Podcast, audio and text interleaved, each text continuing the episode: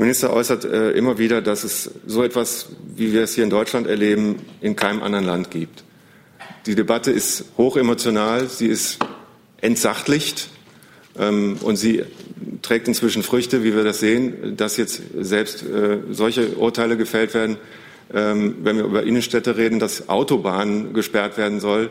Ähm, insofern entzieht dies, äh, oder wenn so etwas äh, käme, äh, unserem Land den Wohlstand, die Mobilität, die Grundlage des Wohlstands ist. Einen guten Freitagmittag wünsche ich. Herzlich willkommen in der Bundespressekonferenz zur Regierungspressekonferenz. Ich begrüße die stellvertretende Regierungssprecherin Ulrike Demmer. Ich begrüße die Sprecherinnen und Sprecher der Ministerien. Liebe Hörer, hier sind Thilo und Tyler. Jung und Naiv gibt es ja nur durch eure Unterstützung. Hier gibt es keine Werbung, höchstens für uns selbst. Aber wie ihr uns unterstützen könnt oder sogar Produzenten werdet, erfahrt ihr in der Podcast-Beschreibung. Zum Beispiel per PayPal oder Überweisung. Und jetzt geht's weiter. Und wir starten für einen Freitag mit einem ungewöhnlichen Programmpunkt, nämlich mit einem Bericht aus dem Kabinett. Genau, also von mir auch schönen guten Tag. Ähm, zu den Digitalisierungsthemen haben ja die Bundeskanzlerin und der Vizekanzler gestern schon äh, ausführlich berichtet, aber es sind im Kabinett auch noch zwei weitere Themen gewesen. Und zwar hat die Bundesregierung gestern in Potsdam den Bericht der Bundesregierung über den Bürgerdialog zur Zukunft Europas beschlossen. Im Koalitionsvertrag haben die Regierungsparteien vereinbart, sich aktiv in die Debatte über die Zukunft der Europäischen Union und die Stärkung der europäischen Integration einzubringen. Hierzu initiierte die Bundesregierung einen ganz breit angelegten und ergebnisoffenen Bürgerdialog zur Zukunft Europas, bei dem die Meinungen, Sorgen, Hoffnungen der Bürgerinnen und Bürger im Mittelpunkt standen. Insgesamt führten die Ressorts und die zivilgesellschaftlichen Partner der Bundesregierung rund 120 dieser Dialoge in Deutschland durch. Auf der Grundlage einer unabhängigen wissenschaftlichen Auswertung hat die Bundesregierung einen eigenen Bericht über den Bürgerdialog zur Zukunft Europas veröffentlicht. Und wir werten das als wichtiges und ermutigendes Signal, dass die Mehrheit der Bürgerinnen und Bürger in Deutschland Europa positiv gegenüberstehen. Gleichzeitig haben Sie in den Dialogen natürlich aber auch die anstehenden Herausforderungen klar benannt. Die Bürgerinnen und Bürger verbinden das mit der Erwartung, dass die Herausforderungen auch auf europäischer Ebene gemeistert werden. Hieraus ergeben sich dann für die Bundesregierung eine ganze Reihe von europapolitischen Erkenntnissen. So erwarten die Bürgerinnen und Bürger etwa eine größere Handlungsfähigkeit der EU in der Außenpolitik, die Stärkung der Grundwerte, vor allem der Rechtsstaatlichkeit, die Reform des gemeinsamen europäischen Asylsystems, die Bekämpfung der Ursachen von Flucht und Migration und einen verstärkten Einsatz für mehr Wettbewerbsfähigkeit. Insgesamt zieht die Bundesregierung ein, ein positives Fazit. Es bleibt aus unserer Sicht wichtig, die Bürgerinnen und Bürger in Deutschland weiter eng in die Debatte zur Zukunft Europas einzubinden. Nach Beschluss wird der Bericht der Bundesregierung nach Brüssel übermittelt. Alle eingehenden Berichte der Mitgliedstaaten werden dort gebündelt. Die Bundesregierung setzt sich dafür ein, dass die Ergebnisse vom Europäischen Rat der Staats- und Regierungschefs am 13. und 14. Dezember in Brüssel diskutiert werden. Zudem sollen sie auch mit Blick auf den informellen Europäischen Rat im Mai 2019 in die Diskussion zur nächsten strategischen Agenda des Europäischen Rats einfließen. Alle Informationen über die Bürgerdialoge finden Sie unter www.dialog-über-europa.de. Und äh, wir hatten ja am 24. Oktober äh, an dieser Stelle schon über das Eckpunktepapier zum Dieselkonzept äh, berichtet und vorgestellt. Damals haben wir unter anderem angekündigt, zu diesem Zweck möglichst schnell zwei Gesetzesänderungen auf den Weg zu bringen. Vergangene Woche hat das Kabinett die Änderung des Straßenverkehrsgesetzes beschlossen und gestern nun die Neuerungen im Bundesemissionsschutzgesetz. Dieser Gesetzentwurf regelt im Wesentlichen zwei Aspekte. Erstens wird für diejenigen Städte, in denen die Stickoxidbelastung unter 50 Mikrogramm pro Kubikmeter im Jahresmittel liegt, klargestellt, dass Fahrverbote in der Regel nicht erforderlich, sondern unverhältnismäßig sind. Der EU-Grenzwert für Stickoxid liegt bei 40 Mikrogramm, wie Sie wissen. Die Bundesregierung geht davon aus, ihre Maßnahmen für saubere Luft in Kürze, dass die Maßnahmen in Kürze wirken, sodass dieser Grenzwert in diesen Städten auch ohne Fahrverbote eingehalten werden kann. Zweitens regelt das Gesetz, welche Fahrzeuge von den Fahrverboten ausgenommen sind. Das betrifft Euro 6 Diesel, ebenso Euro 4 und 5 Diesel, wenn sie weniger als 270 Milligramm pro Kubikmeter ausstoßen. Und ähm, das ist ein neuer Wert, den wir hier einführen. Der bedeutet, dass mit Hardware nachgerüstete Pkw auch dort fahren können, wo Fahrverbote bestehen, wenn sie eben diesen Wert einhalten. Von Fahrverboten ausgenommen werden auch Nutzfahrzeuge, vor allem diejenigen, deren Nachrüstung mit öffentlichen Geldern gefördert werden äh, und die insoweit für die Förderung erforderliche Anforderungen erfüllen. Und es wird selbstverständlich Ausnahmen geben, natürlich für sowas wie Kranken, Krankenwagen und Polizeifahrzeuge. Und dann würde ich auch gleich zum Kabinett kommen. Äh, nicht zum Kabinett, sondern zum, zu den Terminen. Wollen wir erst mal gucken, ob es hierzu Fragen gab zum Kabinett? Herr Heller? Ich habe nur eine Nachfrage an das Verkehrsministerium. Was für einen Sinn macht es denn, eine Regelung zu vereinbaren, die auch für nachgerüstete Dieselfahrzeuge gilt, wenn diese Dieselnachrüstungen erst in, in, in, in fernerer Zukunft nach Ihrer Darstellung überhaupt möglich sind? Bezieht sich jetzt Ihre Frage auf die Regelung des BIMSCH-Gesetzes? Dann würde ich Sie bitten, dass die Kollegin antwortet, weil das liegt in der Zuständigkeit des Umweltministeriums. Na gut, dann eben Umwelt. Das ist mir wurscht. Ich kann da gerne was zu sagen. Mm, Sie haben recht, diese Regelung ähm, ergibt nur dann Sinn, wenn die Hardware-Nachrüstungen kommen. Aber ähm, die werden nicht in ferner Zukunft erst kommen, sondern wir gehen davon aus, und das ist in dem Eckpunktepapier auch beschlossen, dass die schnellstmöglich kommen, nämlich Anfang 2019. Darf ich da nochmal nachfragen? Ja, klar. Ähm, doch noch ans Verkehrsministerium. Habe ich den Minister nicht richtig im Kopf mit der Aussage, dass die, die Nachrüstsets noch gar nicht vorhanden sind und frühestens in 18 Monaten sowas überhaupt jetzt auch nach allen notwendigen Genehmigungen erst äh, faktisch umsetzbar ist? Das haben Sie richtig im Kopf. Wir haben diese technischen Bedenken immer wieder geäußert. Ähm, die beruhen auf einem äh, eine Einschätzung unserer Experten und äh, aller Gespräche, die wir mit den allen Beteiligten äh, dazu führen. Es wird noch eine ganze Weile dauern, bis diese Nachrüstsets zur Verfügung stehen. Das ist eine technisch hochkomplexe Sache. Das haben wir immer geäußert. Und ähm, insofern werden die nicht kurzfristig zur Verfügung stehen. Und dabei bleibt es. Genau, da möchte ich noch kurz ergänzen. Ich habe mich gerade nicht hinreichend klar ausgedrückt. Also, dass die, die Hardware-Nachrüstung dann de facto, das wird natürlich noch ein bisschen dauern, bis die kommen. Nichtsdestotrotz, der nächste Schritt, der passieren muss, ist, dass das Verkehrsministerium, und daran arbeitet das Verkehrsministerium ja auch, die flankierenden Regelungen zur Hardware-Nachrüstung vorlegt. Und dann müssen wir uns Step by Step in die Richtung bewegen. Ähm, aber das heißt nicht, äh, dass die nicht kommen werden oder in, in ferner Zukunft. Im Gegenteil, also äh, da passiert was.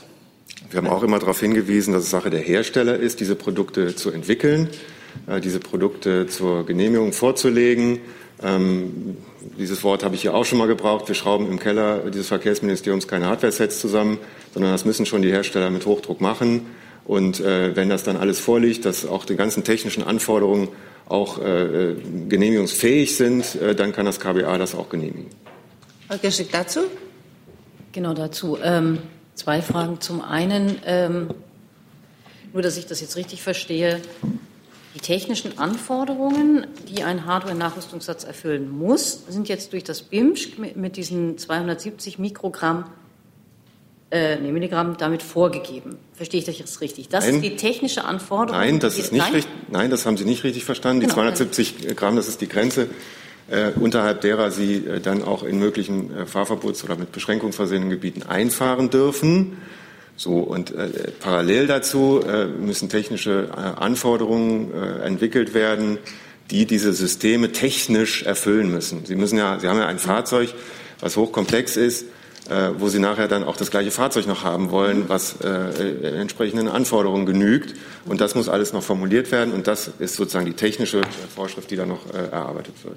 Gut, und auch das, das macht das Kraftfahrtbundesamt. Und äh, kann man da sagen, an welchem Stand das Kraftfahrtbundesamt in dieser Formulierung dieser technischen Vorschriften ist? Das kann ich Ihnen jetzt nicht im Einzelnen sagen. Wir sind da dran an all diesen Punkten, die in den Eckpunkten äh, im Kabinett äh, neulich äh, drin waren. Da gibt es ja auch noch mehr. Wir haben ja auch diese Änderung des Straßenverkehrsgesetzes noch, Straßenverkehrsordnung und all diese Richtlinien, Förderrichtlinien, die auch noch umgesetzt werden äh, für die Kommunalfahrzeuge, für die Handwerkerfahrzeuge. Das wird alles jetzt betrieben und mit Hochdruck vorangetrieben. Darf ich vielleicht kurz noch ergänzen? Aber Sie sprechen ja jetzt sich äh, oder haben Sie äh, Bezug genommen speziell ähm, auf die, diese flankierenden Regelungen zur Hardware-Nachrüstung. Da ist ganz klar im Eckpunktepapier der Bundesregierung vereinbart, dass die ähm, im Januar vorgelegt werden sollen. Mhm. Also das heißt, das ist auch, entschuldigen Sie bitte die Nachfrage nochmal, aber das ist auch realistisch, dass die tatsächlich im Januar vorgelegt werden, Herr Strater? Also wir arbeiten daran. Ähm, ich weiß nicht genau, ob es jetzt bezüglich dieser äh, Regelung äh, Januar 2019 hieß. Das glaube ich meine mich zu erinnern, dass es auf die Förderrichtlinien bezogen war. Kann man aber alles auch noch mal genau nachlesen. Äh, aber nochmal, wir arbeiten mit Hochdruck an all diesen Umsetzungsgeschichten, die jetzt im Nachgang zu diesem Eckpunktebeschluss vollzogen werden müssen. Und wir gehen auch davon aus, äh, dieser Grenzwert von 270, ne, also dass, dass die Autos, die dann nachgerüstet worden sind, dass die diesen Grenzwert einhalten. Herr Jung dazu? Ich habe mal eine Lernfrage. Ich bin ein bisschen verwirrt. Also EU-Recht steckt ja immer noch äh, nationales Recht. Und wenn, das, wenn die EU sagt, äh, der Grenzwert liegt bei 40 Mikrogramm, warum kann, können Sie dann jetzt sagen, nö, 50 reichen auch?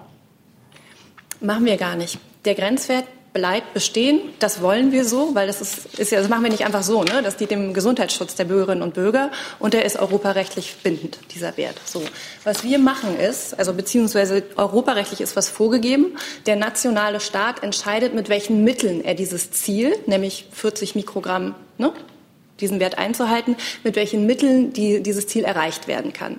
Verschiedene Mittel stehen zur Verfügung. Das sind einmal Fahrverbote, das ist aber wirklich auch das schärfste Schwert. Das sind aber auch all die anderen Maßnahmen, angefangen bei Software-Updates und diesen anderen neuen Maßnahmen, die wir in den Eckpunkten beschlossen haben. Und wir haben jetzt gesagt, dass wir in dem Bereich zwischen 40 und 50, ja, dass wir da meinen, dass dieses schärfste Schwert unverhältnismäßig ist. Und wir glauben, dass mit den übrigen Maßnahmen, die wir beschlossen haben, der Wert von 40 trotzdem eingehalten werden kann. Also der Wert bleibt bestehen. Sie gucken immer noch so, so kritisch. Ja, weil der Grenzwert überschritten werden darf. Ein Grenzwert ist ein Grenzwert. Nein, der Grenzwert darf nicht, nicht überschritten werden. Ja, er wird in gesagt, diesen Städten. Bis 50. Nee, nee, nee, nee, nee. Es, er wird in diesen Städten überschritten, zwischen 40 und 50, ja. Nur er wird dann, also und, und dann ist die Frage, mit welchen Maßnahmen treten wir dem entgegen, dass er nicht mehr überschritten wird, ja? Und da haben wir dieses ganze Paket, ja, Software-Updates, Nachrüstung und dann gibt es dann noch andere Maßnahmen, das sind Fahrverbote. Und wir sagen, nur dieses Mittel Fahrverbote setzen wir in diesem Bereich nicht ein, weil wir glauben, dass wir trotzdem in der Lage sind, mit diesem Maßnahmenpaket den Wert von 40 einzuhalten. Also wir reißen diesen Grenzwert überhaupt nicht es verhält sich dazu überhaupt nicht, diese Regelung. Und dann wird sich zeigen, ja, am Ende, wenn wir da einem Irrtum unterlegen sein sollten, ja, sagen, okay, wir brauchen doch Fahrverbote. Und das muss man auch nochmal ganz deutlich herausstellen. Die Kommunen entscheiden mit ihren Luftreinhalteplänen weiterhin, trotz dieser Regelung im Bundesemissionsschutzgesetz, darüber, ob sie im Einzelfall Fahrverbote für erforderlich halten. Wenn das dann so ist, können wir auch nichts machen. Aber es ist eine Hilfestellung für die Kommunen und die Rechtssicherheit geben soll. Herr Rebel. Ich würde ganz gerne wissen, ähm, eine Frage an das Verkehrsministerium, warum Ihr Minister es für gerechtfertigt hält, Justizschelte zu betreiben. Sagen Sie nochmal, ich habe es akustisch leider nicht verstanden. Ich würde ganz gerne wissen, warum Herr Scheuer es für gerechtfertigt hält, Justizschelte zu betreiben. Das weise ich zurück, das tun wir nicht. Er sagt, es steht mir nicht zu, die Justiz zu kritisieren, hat er heute ähm, in einem äh, Zitat ja auch zum Besten gegeben. Ähm, aber er hält das, was gestern, Sie äh, spielen wahrscheinlich an, auf das, was äh, das Verwaltungsgericht Gelsenkirchen äh, zu Essen und Gelsenkirchen angeordnet hat, er hält das für unverhältnismäßig wenn in eine mögliche Fahrverbotszone eine Autobahn eingebunden wird. Ähm, das versteht keiner. Das ist, geht auf zulasten der Mobilität von Hunderttausenden Bürgerinnen und Bürgern.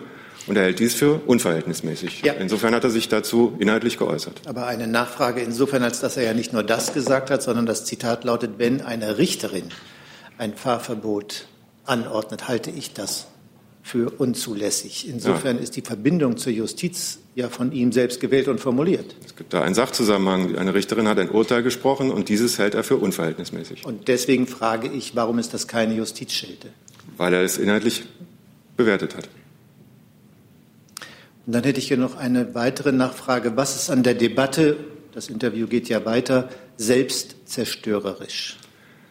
Der Minister äußert äh, immer wieder, dass es so etwas, wie wir es hier in Deutschland erleben, in keinem anderen Land gibt. Die Debatte ist hochemotional, sie ist entsachtlicht ähm, und sie trägt inzwischen Früchte, wie wir das sehen, dass jetzt selbst äh, solche Urteile gefällt werden, ähm, wenn wir über Innenstädte reden, dass Autobahnen gesperrt werden soll. Ähm, insofern entzieht dies, äh, oder wenn so etwas äh, käme, äh, unserem Land den Wohlstand, die Mobilität, die Grundlage des Wohlstands ist. Sie schränkt die Mobilität von Bürgerinnen und Bürgern ein. Wenn Sie mal über die A40 in NRW gefahren sind, sind Sie wahrscheinlich, dann können Sie das äh, einigermaßen nachvollziehen. Ähm, darauf bezieht sich das. Und eine solch extrem emotional geführte Debatte gibt es in keinem anderen Land. Und äh, dies hat er selbstzerstörerisch genannt. Aber es ist ein so kräftiges Wort. Was wird da zerstört? Habe ich ja gerade gesagt. Die Mobilität wird eingeschränkt für Hunderttausende Bürgerinnen und Bürger, wenn so etwas umgesetzt wird, wie es jetzt dort äh, diskutiert wird. Und Mobilität ist die Grundlage unseres Wohlstands, ist die Grundlage für Wachstum und Beschäftigung und Arbeitsplätze. Und insofern selbstzerstörerisch. Herr Jessen noch dazu? Geht nochmal um den 270er äh, Grenzwert. Herr Strater, der wird ja, also der dann das Befahren auch von nachgerüsteten Fahrzeugen äh, in die Verbotszonen ermöglichen würde. Ähm, ist erst erreichbar, wenn tatsächlich diese Hardware-Nachrüstung stattgefunden hat. Sie haben die Schwierigkeiten benannt. Welches ist aus Sicht des Verkehrsministeriums ein realistischer Zeitpunkt, zu dem diese technische Nachrüstung verfügbar ist? Weil nur das ist für die äh, Alt-Diesel-Pkw-Besitzer relevant. Es gibt ja auch Fahrzeuge, die diesen Wert ohne Nachrüstung erreichen können. Das ist ja nicht nur abhängig von alten, nachgerüsteten Fahrzeugen. Ähm, der Minister hat mal, das hat Herr Heller eben zitiert, auch mal einen Zeitraum von 18 Monaten genannt. Es dauert eine Weile. Es wird kurzfristig diese Hardware-Nachrüstungssets nicht geben können, weil sie technisch erst entwickelt werden müssen. So, also wir reden hier von mehreren Monaten. Und äh, insofern, das haben, wir, das haben wir aber immer gesagt. Das haben wir niemals, wir haben niemals gesagt, dass es schnell geht. Und wenn das andere anders sagen, dann haben unsere Experten sagen uns, dass das eben nicht so ist, dass es nicht schnell geht. Und das, darauf haben wir immer hingewiesen.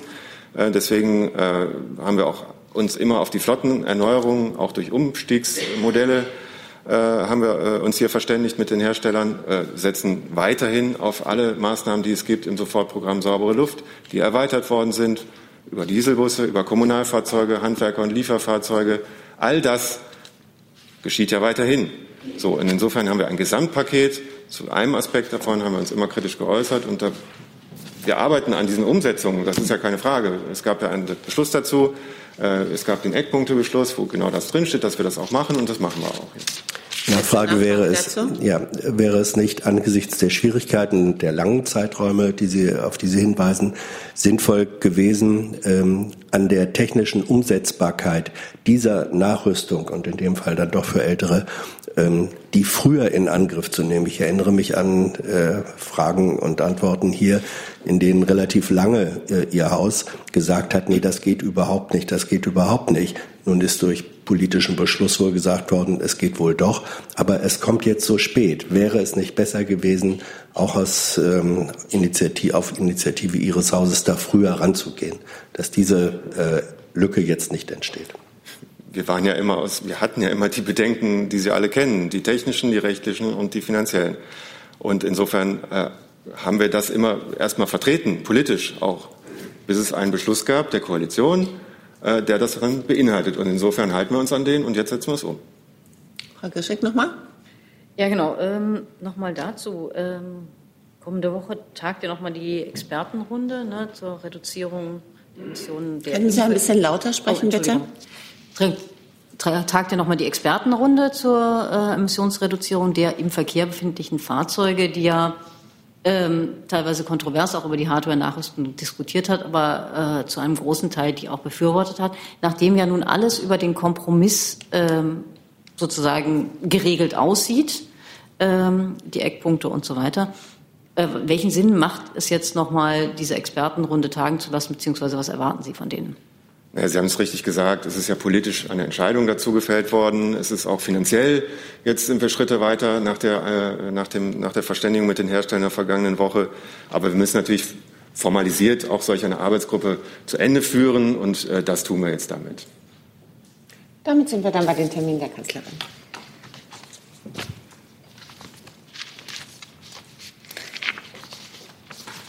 Über die Termine der Bundeskanzlerin an diesem Sonntag, also übermorgen, hatten wir Sie hier bereits informiert. Deshalb nur noch mal ganz knapp.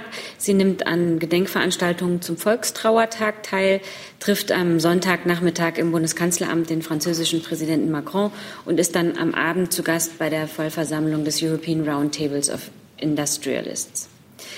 Am Dienstag, den 20. November, wird die Bundeskanzlerin um 14 Uhr den Ministerpräsidenten des Königreichs Dänemark, Lars Löcke Rasmussen, im Bundeskanzleramt empfangen. Ministerpräsident Rasmussen ist aus Anlass der Messe Smart Country Convention in Berlin, bei der Dänemark das Partnerland ist. Gesprächsthemen werden insoweit natürlich die Digitalisierung, aber auch bilaterale Beziehungen sowie europa- und sicherheitspolitische Fragen sein. Vor dem Gespräch sind gemeinsame Pressestatements geplant. Die nächste Woche wird im Deutschen Bundestag dann ganz im Zeichen des Bundeshaushalts 19, äh 2019 stehen. Im Rahmen der Generaldebatte wird die Bundeskanzlerin am Mittwoch, den 21. November um 9 Uhr im Bundestag eine Rede halten. Wegen der Haushaltswoche des Parlaments findet dann eben in der kommenden Woche keine Kabinettssitzung statt. Am Donnerstag, den 22. November, nimmt die Bundeskanzlerin am Arbeitgebertag der Bundesvereinigung der deutschen Arbeitgeberverbände, BDA, im Estrell Hotel in Berlin teil. Gegen 10.30 Uhr wird die Bundeskanzlerin dort eine Rede halten. Darin wird sie auf aktuelle wirtschafts- und arbeitsmarktpolitische Themen eingehen. Und am Morgen des 25. November, also am Sonntag in einer Woche, reist Bundeskanzlerin Merkel nach Brüssel. Wie Ihnen schon bekannt ist, hat der Präsident des Europäischen Rates, Donald Tusk, für diesen Tag um 9.30 Uhr zu einem Europäischen Rat im Artikel 50 Format, also treffen sich dort die 27 ohne Großbritannien. Ähm, dort soll das vorgestern veröffentlichte vorläufige Brexit-Abkommen, das zwischen der Europäischen Kommission und dem Vereinigten Königreich, Königreich ausgehandelt wurde, sowie die politische Erklärung zum künftigen Verhältnis von den Staats- und Regierungschefs der EU 27 endossiert werden. Details zum Ablauf liegen noch nicht vor, aber wir halten Sie da auf dem Laufenden. Das war dann die kommende Woche. Gibt es dazu Fragen?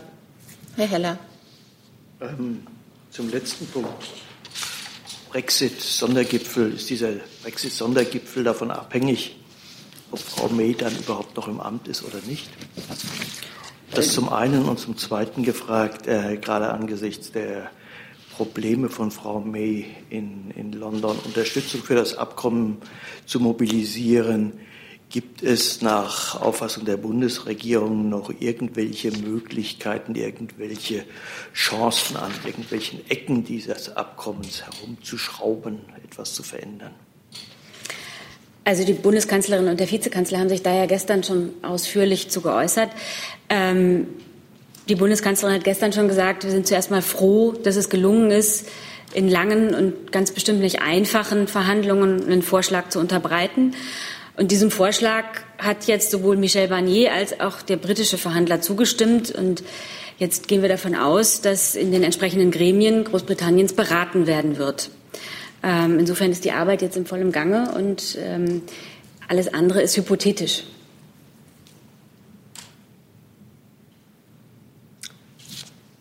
Frau Gesche? Trotzdem nochmal dann zu die Nachfrage, auch wenn es hypothetisch ist, äh, worauf stellt sich unter anderem das Wirtschaftsministerium ein, was den Brexit angeht? Ähm, ja, wir haben ja gerade nun erst diesen Entwurf äh, gesehen und wir prüfen den jetzt und treffen in jeglicher Hinsicht äh, Vorkehrungen für alle denkbaren Szenarien und das werden wir so auch weiterführen, bis äh, ja, irgendwann ein Ergebnis erzielt wird. Weitere Fragen zu anderen Themen oder Herr Heller noch mal dazu? Thema, mich würde doch noch interessieren, dass angesichts dessen, was man aus London hört, Ähm, ist die Bundesregierung besorgt darüber, dass letztendlich die ganze Mühe für nichts war und das Abkommen scheitert? Denn ähm, es sieht ja so aus, als wenn es keine Unterstützung für dieses Abkommen geben kann. Und was passiert, wenn es diese Unterstützung überhaupt nicht gibt? Also wie gesagt, sowohl die Bundeskanzlerin als auch der Vizekanzler haben gestern auch noch mal zum Ausdruck gebracht, dass ähm, es auf keinen Fall, ähm, also es ist sozusagen der schlimmste Fall wäre der ungeregelte Fall, also der Fall, dass es kein Abkommen gibt. Aber ähm, jetzt gibt es erstmal ähm, eine Einigung und ähm, der Rest ist und bleibt hypothetisch. Da nehmen wir hier keine Stellung zu. Herr Junge, dann noch ein Thema. Ja, Thema Khashoggi, Frau, Herr Bürger, äh, Herr Burger, sorry, gegebenenfalls Frau Demmer. Ähm, die saudische Generalstaatsanwaltschaft hat jetzt äh, festgestellt, dass Mohammed bin Salman überhaupt nichts mit diesem Mord an Khashoggis zu tun hat, dafür 15 andere. Äh, wie bewerten Sie denn die Stellungnahme der saudischen Staatsanwaltschaft und deren Ermittlungsergebnisse, nenne ich das mal? Also unsere Haltung zum Fall äh, Khashoggi ähm, war und ist von Anfang an sehr deutlich und klar gewesen. Der Mord an Jamal Khashoggi muss vollständig und gründlich aufgeklärt werden. Und wir haben deutlich gemacht, dass wir diese Tat aufs Schärfste verurteilen und erwarten, dass die Verantwortlichen zur Verantwortung gezogen werden. Ähm, wir haben in diesem Zusammenhang auch der saudi-arabischen Seite klar gemacht, was wir erwarten, nämlich Transparenz. Gestern haben wir gesehen, dass es Entwicklungen gibt. Das war ein erster Schritt. Allerdings sind nach wie vor viele Fragen offen. Die Ermittlungen sowohl der türkischen als auch der saudi-arabischen Seite müssen entsprechend internationaler Standards fortgeführt werden. Wir werden den Fortgang weiter sehr genau beobachten. Aber klar ist, eine solch schreckliche Tat wie der Mord an Jamal Khashoggi darf nie wieder geschehen. Im Übrigen äh, noch eine Anmerkung dazu. Unsere Haltung zur Todesstrafe ist eindeutig. Wir lehnen die Todesstrafe unter allen Umständen als eine unmenschliche Art der Bestrafung ab. Sie hat jetzt nichts dazu gesagt äh, zu, der, zu dem Freispruch für Mohammed bin Salman. Also nehmen Sie dieses, dieses Statement des saudischen Generalstaatsanwalts ernst? Glauben Sie dem das? Und welche offenen Fragen gibt es? Also was wir brauchen, sind Klarheit und belastbare Ergebnisse. Ähm, und insbesondere werden, werde ich jetzt von hier aus nicht den Untersuchungsergebnissen ähm, der zuständigen Staatsanwaltschaften sowohl in Saudi-Arabien als auch in der Türkei vorgreifen. Ähm, wie gesagt, eine solche Tat darf nie wieder passieren. Und das muss gegebenenfalls auch strukturell sein. Aber welche offenen Fragen? Sie haben gerade von offenen Fragen gesprochen, die es noch gibt. Welche ja. sind das? Ich glaube, es gibt noch sehr viele offene Fragen. Ja, welche? Also ich glaube, ähm, sowohl zum Tathergang als auch zu den Hintergründen der Tat, ähm, als auch ähm, zu äh, den Fragen der letztendlichen Verantwortung ähm, gibt es bisher ähm, noch offene Fragen. Herr Gebauer. Herr Burger und vielleicht auch Frau Demmer, ähm, jetzt ist von internationalen Standards bei dem Prozess die Rede.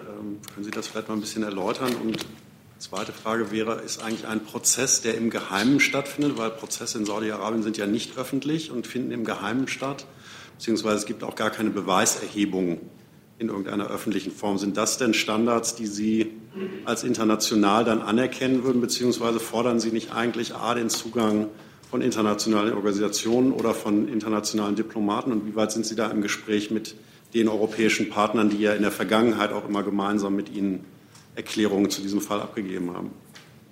Also unsere Erwartung ist klar und zielt auf eine lückenlose, transparente Aufklärung und Aufarbeitung unter Berücksichtigung rechtsstaatlicher Prinzipien. Ähm, und wir stehen kontinuierlich in Kontakt mit unseren europäischen Partnern und anderen internationalen Partnern, ähm, sowohl ähm, um gemeinsam die Erkenntnisse äh, in dem Maße, wie sie äh, ans Tageslicht kommen, äh, gemeinsam zu bewerten, als auch um uns zu verständigen, welche Schlussfolgerungen wir gemeinsam aus diesen Erkenntnissen ziehen. Das ist ein Prozess, der jetzt gerade auch in den letzten Stunden und Tagen sehr intensiv läuft. Dann vielleicht etwas konkreter gefragt. Das heißt, Sie werden auch dagegen protestieren, dass dieser, dass dieser Prozess, der jetzt sehr bald anfangen wird, wenn ich die Saudis da richtig verstehe, dass der im Geheimen stattfindet. Werden Sie dagegen wirklich auch mit Ihren europäischen Partnern zusammen protestieren oder fordern Sie sozusagen nur verbal, äh, wir wollen einen transparenten Prozess? Also, äh, wie gesagt, wir sind jetzt äh, in diesen Momenten in einer sehr engen Abstimmung mit unseren europäischen Partnern ähm, darüber, wie wir die Erkenntnisse, die es bisher gibt, bewerten und ähm, auch darüber, welche Schlussfolgerungen wir daraus ziehen. Ähm, Sie können davon ausgehen, dass auch der ähm, Außenministerrat der Europäischen Union in Brüssel am kommenden Montag die Gelegenheit bieten wird, das vertieft zu erörtern. Herr Jessen noch mal dazu. Ja, zu den grausamen oder grausigen Details, die bekannt geworden und von der saudischen Seite auch bestätigt worden sind, gehört ja, dass der äh, Leichnam zerstückelt wurde und dann sozusagen zur, wie soll man das nennen, zur Entsorgung an einen örtlichen Kooperationspartner übergeben wurde. Bei solchen, äh, bei solchen Ablaufen, die zugegeben worden sind, verträgt es sich dann mit den Kriterien eines rechtsstaatlichen Verfahrens, wenn gleichzeitig die saudische Seite erklärt, der Kronprinz habe nun garantiert nichts damit zu tun, obwohl derjenige als äh, Chef dieses Operationskommandos, der das angeordnet hat, ein guter Bekannter des Kronprinzen ist. Also können Sie das, diese faktischen Dinge in Bezug setzen zu einem rechtsstaatlichen Verfahren? Also zur Einordnung dessen, was die saudische Staatsanwaltschaft gestern äh, bekannt gegeben hat, äh, kann ich über das hinaus, was ich bisher schon gesagt habe, hier und in diesem Moment von dieser Stelle nichts weiter sagen. Wie gesagt, aus unserer Sicht äh, sind noch viele Fragen offen. Machen wir Herrn Gebauer. Herr Burger, hat Sie denn die saudische Seite sozusagen, ähm, es wurde da ja wohl mit dem Botschafter ein sehr enger Kontakt ähm, vereinbart äh, nach dem Fall Khashoggi, ähm, sind Sie sozusagen von den Saudis auch noch mal direkt unterrichtet worden? Beziehungsweise haben Sie Ihren Wunsch, den Sie gerade geäußert haben, nach einem transparenten Verfahren möglicherweise über den deutschen Botschafter in Riyadh auch an die saudische Seite kommuniziert? Also äh, wir stehen sowohl über den deutschen Botschafter in Riyadh als auch über den saudischen Botschafter hier in Berlin äh, in Kontakt mit den saudischen Behörden und haben äh, verschiedene Gelegenheiten genutzt, äh, unseren Wunsch nach transparenter Aufklärung dort auch äh, deutlich zu machen und werden das auch weiter tun.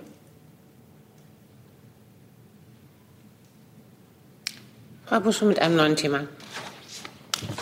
Ich habe Fragen zu dem Bericht des Redaktionsnetzwerks Deutschland, die den Minister damit zitieren, dass Abschiebungen nach Syrien für Straftäter und Gefährder geprüft werden. Äh, in erster Linie an Frau Petermann können Sie vielleicht sagen, inwieweit äh, es da eine neue Prüfung? Es gab ja immer wieder Prüfungen. Ist das die gleiche Prüfung? Wird die zur Innenministerkonferenz in zwei Wochen abgeschlossen sein, um dann dort äh, möglicherweise einen Beschluss zur künftigen Abschiebepraxis nach Syrien zu ähm, zu fällen und ans Auswärtige Amt die Frage. Im August hieß es hier, dass man die Mindestbedingungen für Abschiebungen nach Syrien nicht, also nicht im geringsten erfüllt äh, sieht. Gibt es da eine neue Bewertung des Auswärtigen Amts oder wird da auch der Innenministerkonferenz entsprechend ein Lagebericht dann vorliegen oder zugearbeitet werden? Herr Burgers, soll ich beginnen? Gerne. Äh, die Länder haben den Bund gebeten, äh, zu prüfen, äh, ob die Abschiebungspraxis, ob Abschiebungen nach Syrien möglich sein sollen. Bis Dezember 2018 besteht ja die Beschlussfassung, dass dies nicht möglich ist. Es gibt dazu einen Situationsbericht des Auswärtigen Amtes, der geprüft wird. Das war dieser kurze Zuruf, auf den Sie sich jetzt hier beziehen. Und äh, die Innenminister werden damit befasst werden und werden sich dazu äußern. Ähm, ja, vielleicht ergänze ich kurz äh, zu diesem Bericht. Äh, der ist am äh, 13. November äh, fertiggestellt und den zuständigen Behörden übersandt worden. Ähm, der Bericht ist als Verschlusssache nur für den Dienstgebrauch eingestuft. Äh, deswegen kann ich hier über Einzelheiten aus diesem Bericht auch äh, keine Auskunft geben, sondern dieser Bericht ist, ähm, wird den äh, in äh, Asyl- und Aufenthaltsfragen zuständigen Behörden zur Verfügung gestellt, den Innenbehörden und Gerichten ähm, und den, dient denen als Entscheidungsgrundlage äh, in Asylverfahren, als eine von mehreren möglichen Informationsquellen äh, im Asylverfahren.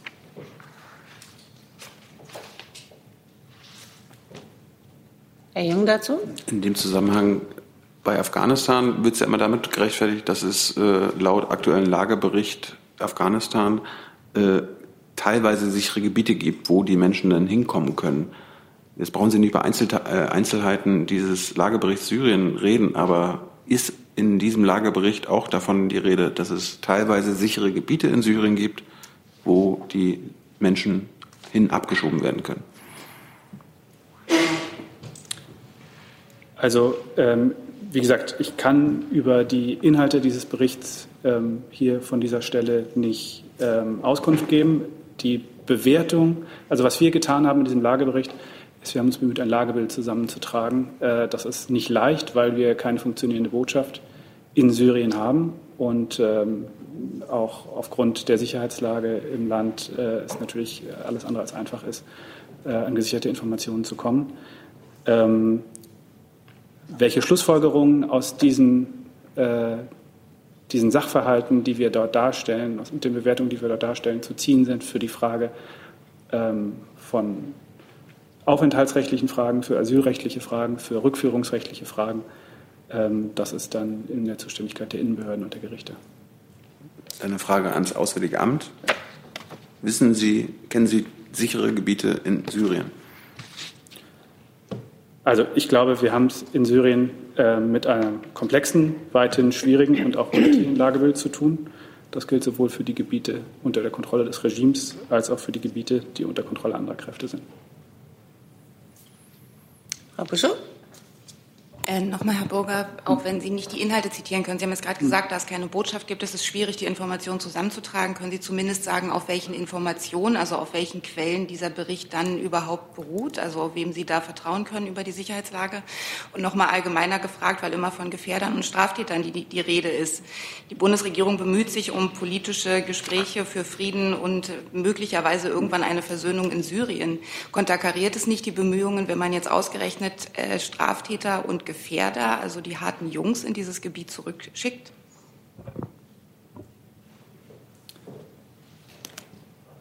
Also ähm, zu, Ihrem, äh, ersten, zu Ihrer ersten Frage äh, kann ich eigentlich nur so viel sagen, dass wir natürlich ähm, all die Erkenntnisquellen äh, nutzen für den Bericht, äh, die uns vorliegen ähm, und zu denen wir Zugang haben. Ähm, da gibt es beispielsweise die Organisation der Vereinten Nationen, die teilweise in Syrien tätig sind. Ähm, da gibt es zivilgesellschaftliche Gruppen.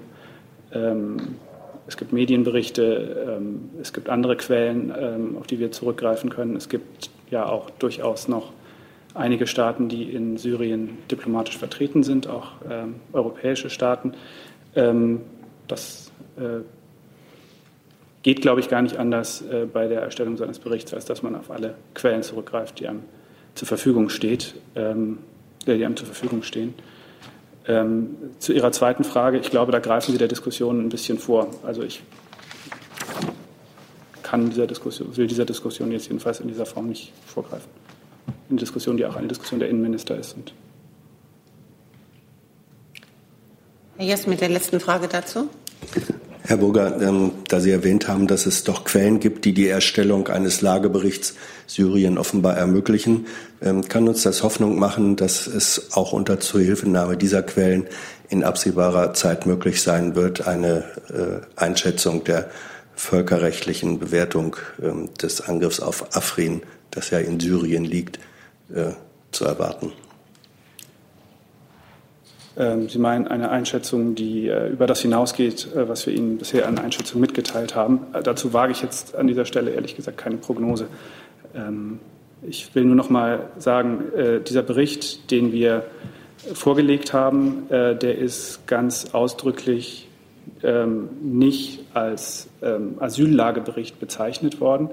Das ist äh, die Bezeichnung, die äh, in anderen Ländern Anwendung findet, wenn wir solche Berichte vorliegen, wo wir eben die üblichen Zugangsmöglichkeiten haben und den, den üblichen Informationsstand, ähm, sondern äh, wir bezeichnen ihn eben als, ähm, als Lagebericht, äh, der, und das reflektiert die Tatsache, dass ähm, die Informationen, die uns vorliegen, das, das Lagebild, das uns vorliegt, äh, nicht so gut ist, wie das in anderen Staaten der Fall ist und üblicherweise der Fall ist. Die Qualität der Quellen, um das nur zu verstehen, und die Qualität ihrer Auswertung der Quellen lässt es also zu, einen Lagebericht äh, zu erstellen, geht aber nicht so weit, dass Sie sagen können, die Informationen reichen aus, um eine völkerrechtliche Bewertung der Afrin-Situation vorzunehmen? Also ich glaube, Sie können davon ausgehen, dass an den Stellen, wo ähm, die Informationsgrundlage, ähm, die uns zur Verfügung steht, ähm, äh, ja, nicht befriedigend ist, dass wir das an den Stellen dann auch deutlich machen äh, in einem solchen Bericht. Aber ähm, es geht in dem Bericht natürlich darum, äh, die Informationen zusammenzutragen, die wir haben ähm, und äh, die bestmögliche ähm, Grundlage zu liefern, auf der dann Entscheidungen getroffen werden können. Frau Geschenk mit einem neuen Thema, bitte. Genau. Äh, das Thema geht an Wirtschaftsministerium und Finanzministerium, möglicherweise auch an Umweltministerium. Zum Thema Kohleausstieg. Ist die Bundesregierung eventuell bereit, Energiekonzerne für ein schnelleres Abschalten von Kohlekraftwerken zu entschädigen? Und wenn ja, mit welchen Summen rechnet man da? Sie spielen hier auf die Beratungen der Kommission Wachstum, Strukturwandel und Beschäftigung an, die ja noch laufen, gerade heute. Deshalb bitte ich um Verständnis dafür, dass ich dem nicht vorgreifen möchte. Kann ich mich nur anschließen. Gut. Dann Herr Heller mit einem neuen Thema. Ähm, ich möchte das Wirtschaftsministerium fragen, vielleicht auch das, das Auswärtige Amt. Ähm, ist die Bundesregierung informiert über einen offenbar großen Fall von Industriespionage, der das Unternehmen Lanxess trifft, wo die Beschuldigten eine Verbindung zu China haben? Ähm, ist die Bundesregierung davon informiert? Ist sie möglicherweise tätig geworden in dieser Sache? Gibt es irgendwelche Konsultationen mit China über diesen Fall? Ähm, die Presseberichterstattung haben wir zur Kenntnis genommen, aber Näheres kann ich Ihnen dazu nicht sagen. Ich habe hier auch nichts parat. Ich müsste Ihnen gegebenenfalls nachliefern, wenn ich dazu was sagen kann. Herr Jung noch mal mit einem neuen Thema. Frau Petermann, äh, zur Abschiebung nach Afghanistan. Da ist vom Mittwoch noch ein paar Fragen offen geblieben. Mhm. Da ging es zum einen um die zehn sogenannten Haftfälle da wollten Sie schauen, ob die ihre Haft hier in Deutschland abgesessen haben oder quasi während ihrer Haft rausgeholt wurden. Und Sie wollten sich informieren, wer, wer, wer die anderen 32 waren. Also ob das Straftäter waren, Identitätsverweigerer und, und, und. Ich habe Ihnen heute mitgebracht das, was ich dazu sagen kann. Äh, die zehn Haftfälle, davon waren sechs aus Strafhaft, sechs Personen aus Strafhaft eine Person aus der Untersuchungshaft und eine Person aus der Abschiebehaft. Ähm, der Zeitraum, der nach, so wie Sie es ausgedrückt haben, der von der Haft äh, schon äh, vollstreckt war, den kennen wir nicht, weil Sie wissen, äh, die Länder schieben ab. Wir übernehmen von Seiten der Bundespolizei dann die Durchführung, aber äh, wir bestimmen nicht, wer unter welchen Umständen abgeschoben wird. Das machen die Länder und deswegen haben wir dazu auch keine näheren Informationen. Zusatz? Was ist mit den anderen 32? Da habe ich das jetzt richtig verstanden. Es gibt also Männer dabei, die eine Haftstrafe bekommen haben über mehrere Jahre und jetzt quasi rausgeholt wurden, frühzeitig und in Freiheit in Afghanistan sind. Ich äh, habe Ihnen gesagt, es waren zehn Haftfälle dabei hm. ähm, und äh, mehr andere Informationen dazu habe ich nicht. Aber die anderen 32? Ich habe keine Informationen dazu. Wollten Sie Hat es gerade erklärt. Ja, ich habe keine bekommen. Gibt es weitere Fragen? Herr Heller? Nochmal mit einem neuen Thema? Ja, ein anderes Thema. Ich würde gerne das Wirtschaftsministerium noch fragen.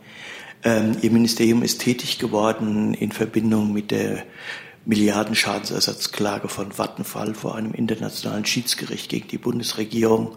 Atomausstieg war das Thema. Warum hat die Bundesregierung diese ähm, zuständige Kammer des Internationalen Schiedsgerichtshofes abgelehnt? Und was heißt das für die Dauer des Verfahrens? Haben Sie eine Schätzung, wann es da zu einer Entscheidung kommen kann? Mm, es trifft zu, wir haben einen Befangenheitsantrag gestellt. näher kann ich das hier nicht äh, kommentieren, weil es sich um einen prozessualen Schritt in einem laufenden Verfahren handelt.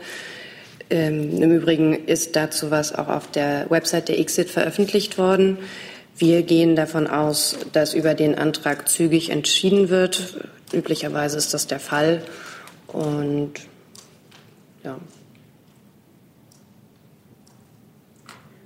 Hey Leute, Jung und Naiv gibt es ja nur durch eure Unterstützung. Ihr könnt uns per PayPal unterstützen oder per Banküberweisung, wie ihr wollt. Ab 20 Euro werdet ihr Produzenten im Abspann einer jeden Folge und einer jeden Regierungspressekonferenz. Danke vorab. Dann Herr Jung nochmal. Ja, ganz kurz, Frau Eichler, gegebenenfalls Frau Demmer, äh, hat sich die Bundesregierung schon auf die, die direkt Beteiligten am Jemenkrieg geeinigt? Entschuldigung? Meines Wissens gibt es da keinen neuen Stand. Keinen neuen Stand. Wann können wir damit rechnen? Wir halten Sie auf dem Laufenden.